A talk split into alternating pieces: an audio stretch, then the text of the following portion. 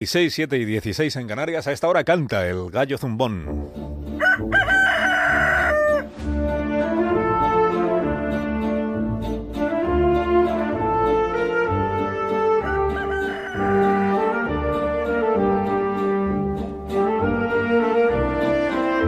Con Antonio Lucas hoy. Buenos días, Antonio. ¿Qué tal, Alsina? Hoy estamos ante otro día de del independentismo catalán, que está haciendo de cada semana un purgatorio. Sucede a veces que una decisión elemental como decir sí o no genera un laberinto de infortunios tan pesado que al final hay que despejar el jaleo lanzando una moneda al aire. Cada vez está más claro que en el fondo de la verdad del pozo nadie quiere el independentismo. Me refiero dentro de la selva nacionalista. Así que conviene estar preparados para el nuevo enroque de pactos oportunos cuando Puigdemont diga sí, y sobre todo, si no dice no. Este momento filigrana, macramé, punto de cruz y tocomocho de la política nacionalista se está agotando en sí mismo.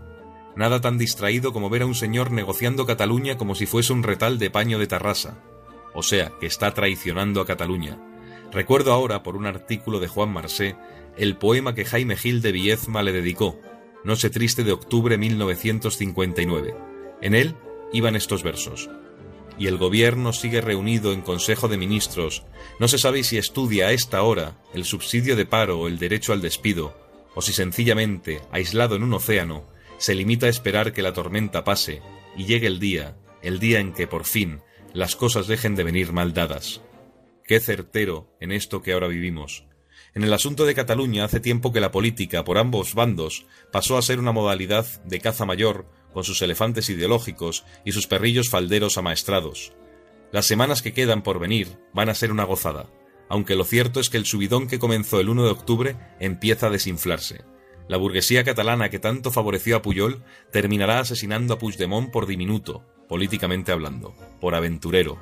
La cicuta caerá en su copa desde el anillo de Artur Mas, que es un Richelieu diseñado por Puyol en misa de doce y con anillo suizo, y es que Cataluña ha dejado de estar clara para los que la han liado parda, es decir, los catalanistas. A las pruebas me remito.